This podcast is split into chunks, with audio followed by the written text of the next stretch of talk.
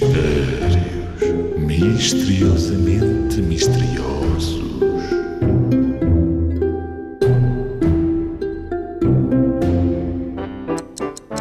O que é aquilo que tudo tem? Ora, deixa lá ver.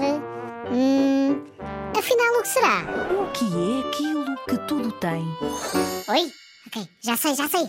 E a solução é. Nome. O nome serve para poder falar sobre uma coisa ou pessoa e, e os outros saberem do que estás a falar. No caso das pessoas, também serve para chamar, por exemplo, se chamasses pessoa ou pessoa, ninguém olhava porque ninguém tem esse nome.